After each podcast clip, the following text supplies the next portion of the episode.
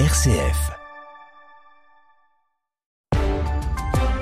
RCF Cœur de Champagne, le Flash, Christopher Fausten. Bonjour à toutes, bonjour à tous, merci de nous rejoindre pour ce flash local, mais avant cela nous tenons à nous excuser pour ce problème technique survenu ce matin à 7h et 8h impactant la diffusion de votre journal local. Le gouvernement ne cède pas, l'intersyndicale ne cédera pas non plus. Demain, une nouvelle manifestation est prévue à Troyes. Le rendez-vous est donné à 14h30 sur la place Jean Jaurès. À noter que d'autres manifestations, barrages ou blocages peuvent intervenir à n'importe quel moment dans d'autres communes de l'Aube, de la Marne et de la Haute-Marne. Ce vendredi et samedi, c'était le cas hier matin avec le barrage au rond-point Saint-Gébrien près de Châlons-Champagne. Un barrage qui fait d'ailleurs son retour depuis 8h30 sur le parking d'Intermarché.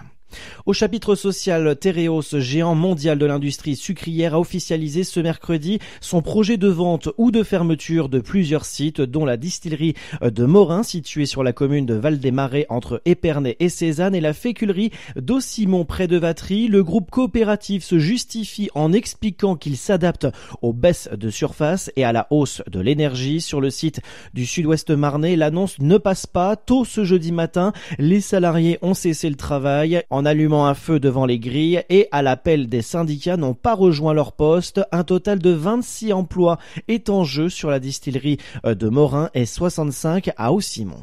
C'est le grand retour du musical été à Saint-Dizier. La mairie a dévoilé hier matin la programmation du festival axé sur la musique urbaine. Pour cette 24e édition, les grands artistes français seront au rendez-vous. Jans, Attic, Big Flo et Oli et Camille Lelouch. Ils seront sur la scène du Parc du Jard les 1er et 2 juillet Diocèse, en ce temps de carême, la délégation Champagne-Ardenne du CCF des Terres Solidaires propose ce soir à la salle de la gare d'Esternay une soirée bolderie et témoignage de sœur Marceline et du père Pascal Tindano du Burkina Faso au programme échange, chants et prières de clôture.